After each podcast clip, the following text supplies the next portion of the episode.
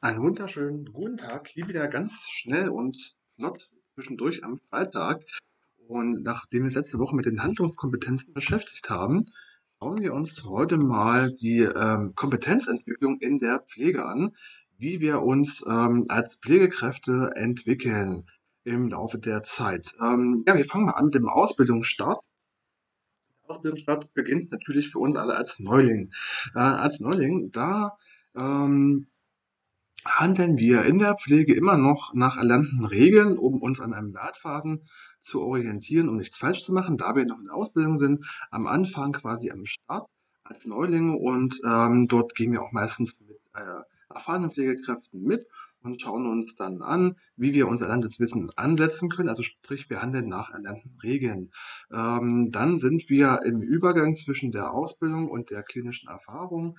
Ähm, dort sind wir dann fortgeschrittene AnfängerInnen und ähm, hier geht es darum, wiedererkennende Aspekte in Pflegesituationen, äh, wiederkehrende Aspekte in Pflegesituationen zu erkennen.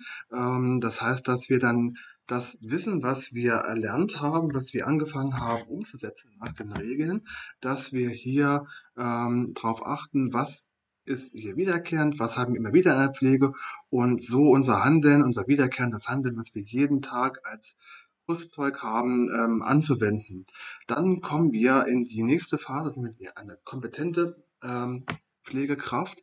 Und hier geht es darum, unser Handeln möglichst planvoll zu gestalten, dass wir ähm, eine gewisse Sicherheit haben, dass wir unseren Tagesablauf, unsere Tagesstruktur planen und uns an dem Plan abarbeiten und langhangeln und somit unseren, ähm, unser Pflegewerkzeug anwenden, ohne ja chaotisch zu, ohne chaotisch zu werden und, und dann eine Struktur bearbeiten. Ähm, danach kommen wir in die Stufe einer erfahrenen Pflegeperson.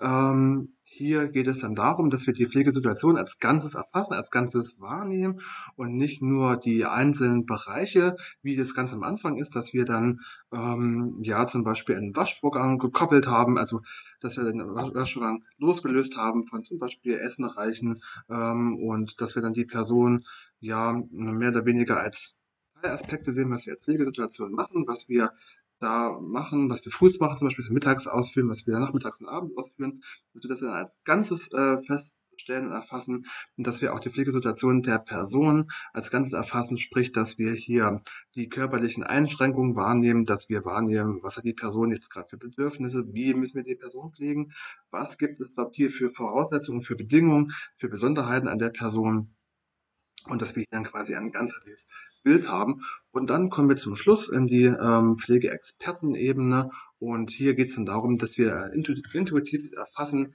der Pflegesituation anwenden. Das heißt, dass wir uns äh, dann nicht mehr äh, an flachen Regeln festhalten, wie wir am Anfang gelernt haben, sondern dass wir wirklich situationsbedingt handeln, dass wir vorausschauend handeln, dass wir uns die Person anschauen, dass wir den, den Zustand im Tagesverlauf im Auge behalten, dass wir dann auch handeln, dass wir dann nicht erst handeln, bevor was passiert, dass wir schon vorher handeln ähm, und ja, dass wir dann quasi die Person, dass die Person sich bei uns in einer sicheren Umgebung weiß und gut aufgehoben und geborgen fühlt.